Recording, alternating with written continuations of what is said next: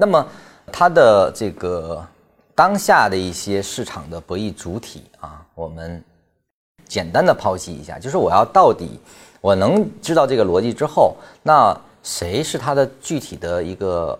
表现呢？就是我更希望观察谁可能能找到这样的一些呃现象也好，或者叫数据也好，作为支撑呢？对吧？我不能停留在想象上嘛。那么这里面呢，就是简单的给大家分析一下。那么我们说，价值投资者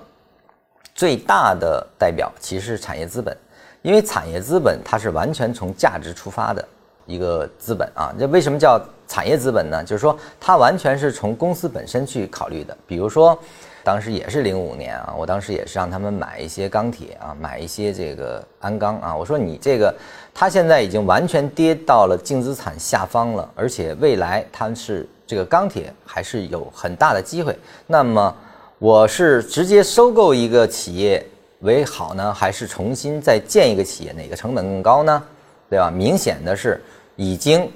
有的企业，并且基本面很好的企业，我现在投入它。比我新建一个厂，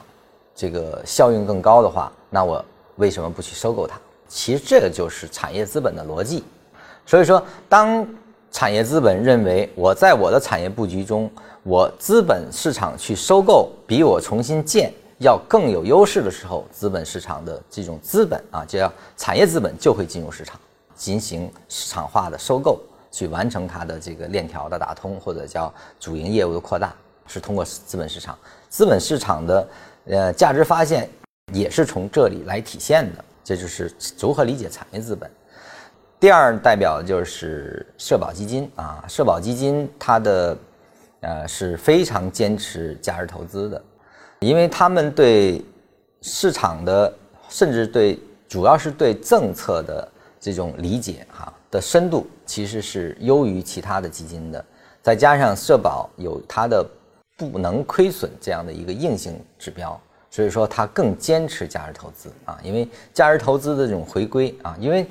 呃，就是说它的资本没有没有这个资本的这种叫利息这样的一种财务负呃财务负担嘛，所以说呃，它更倾向于在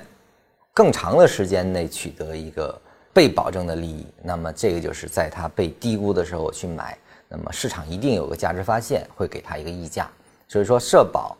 的基金是可大家去关注的一个对象啊。它什么时候增仓，什么时候减仓啊？其实零五年它的表达是非常充分啊。零五年到零八年，它的这种社保基金表达是非常充分的。它在零五年的我记得是下半年九月份啊，零五年下九月份，社保对 A 股的投资是直接翻倍，就是说它的限额开始翻倍。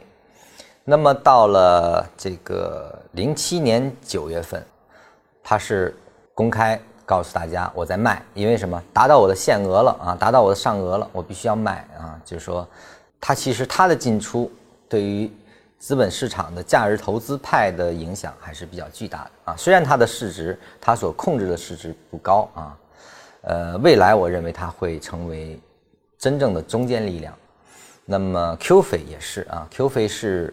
呃，就国外的投资更多以价值投资为核心的，所以说 Q 飞每次都能抓住很好的拐点的原因，是因为他们崇尚价值投资啊，以价值投资为核心进行这种投资啊，就是说，当他们大批量的去买入股票的时候，基本上是说明这个市场具备了明显的投资价值啊，所以说他们的动向也是需要关注的啊。当然，Q 飞我们再延伸，就是我们说未来有可能出来的这个。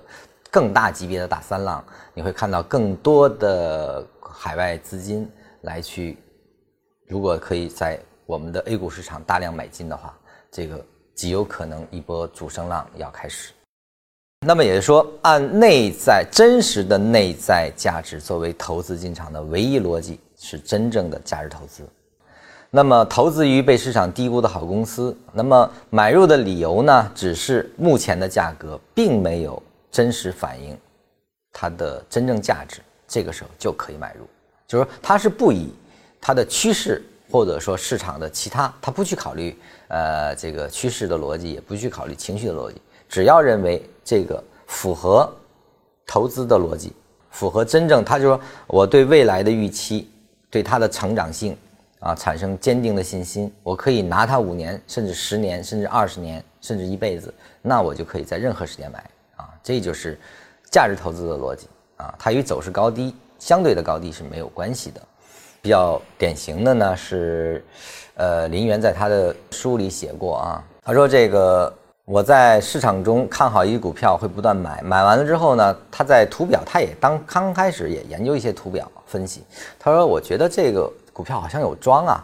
然后他就让他的助手去，当时还是能调查到，结果发现最大的买入者就是他啊，他就是那庄，呃，他就释然了。也就是说，他看好这家，他就去买，那么他就会对市场形成这种我们所谓的庄股的这种特征啊。那么。再一个就是他在零七年啊五六千点的时候发了一款基金，他专门买他一直看好的贵州茅台。那我们现在回头看，当时那个价格对于现在的茅台来看又涨了好几倍，但是在那个位置它回落其实是达到了百分之七十左右的。这个百分之七十对于价值投资者来说，它并没有影响，它还会因为它的不断的下落，还会不断的买进啊。那么。我只要认为它有价值，我就会买进，这就是价值投资者的逻辑。所以说，你知道这个逻辑之后，你就知道它其实是不考虑市场处于哪里，它只考虑的是否这个市场中存在有价值的股票，以及这个股票的数量多少，以及就是说我们要观察，就是有多少人开始价值真正价值投资者开始动手买入，以及他是否在动手卖出。这个作为我们价值的逻辑，就是说你从价值，你能真正理解价值投资，你才能真正理解价值投资的行为。那你能理解这个行为，你才能理解价值投资者在何处买，在何处卖，就是这个逻辑。那么作为趋势投资者呢，他是我们说的叫图表交易者啊，那他是根据结构啊结，就是我们所讲的那一套东西啊，就是说。图表分析那一套东西，那么均线呀这些都可以作为依据，只要趋势存在，它就会不断的买，趋势改变成为它的介入。呃，那你理解了这些图表交易一些手法和它的一些理论的逻辑之后，你就知道哦，这个地方是谁在买，这个地方是谁在卖。大的结构破坏，一定趋势投资者会加入他的卖出者的行列。那么较大级别的一个大的头肩底形成的突破，那一定会引发。趋势投资者的介入啊，你就知道那个地方到底是不是可以成为跟随。呃，那么当然这里面趋势投资者对于极端来说呢，他就是情绪交易者。那么他其实是投资，就是这种趋势投资的一个正强化的结果。它一般，呃，情绪化交易是在末端啊，是在末端产生的。那么机构中出现的这种集体性盲目呢，其实也是趋势交易的一种。也就是说，价值在不断的被强化，并且已经偏离了真正的价值挖掘，其实这个也是成为趋势的。也就是说，价值不是真正的在当下去考虑其价值，而是呃不断去因为它的上涨而去调节价值估值的。其实这个我不把它列为。价值投资者的行列的真正价值投资者是不管涨跌的，涨跌是对他没有影响的，这才是真正的价值投资者。而因为涨跌而去调节估值的，这其实是趋势投资者。这一点很重要。虽然他说的好像也是用价值在跟你聊，但其实他通过上涨不断上涨，不断调节它的，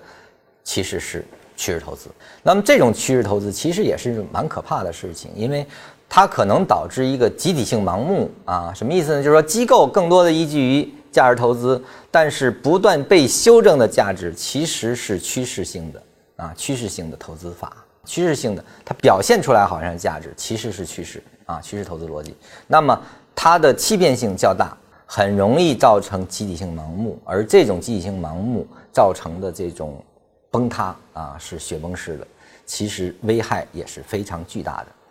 通过我这些年的研究啊，得出的结论是这样子，就是说，重大的顶底其实不是散户的这种情绪化所为的，而更多的是集体性盲目，就是说机构的情绪化交易所到来啊，所导致的啊，所以这一点要引发注意，就是披着价值投资外衣的趋势性投资者，是你需要能够把它分辨出来，不要被它诱导。呃，那么第三呢，作为博弈的主体呢是规则制定者，因为所有的 game 都是在规则下进行的啊，所以说规则制定者，我们说证监会所出台的各种的规章制度，它的调节啊，它对规章制度、规章啊，比如说 T 加零啊，其实这种规章，那么降不降降印花税，这就是规章啊，这就是一种规则。比如说这个股指这个做空被限定啊，这都是规则改变。那这种规则改变都会引发博弈的参与者去改变他的参与的一些策略啊，比如说我们说这个比较典型的，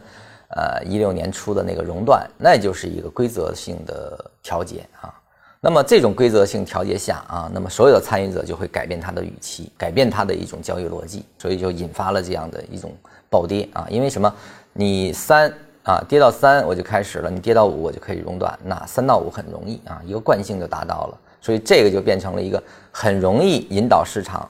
啊形成一种套利模式的一种规则了啊。其实这个是规则的制定者还是需要谨慎一些啊。因为你的任何一个变动都可能引发整个市场参与者的行为的改变啊，这个需要慎之又慎的。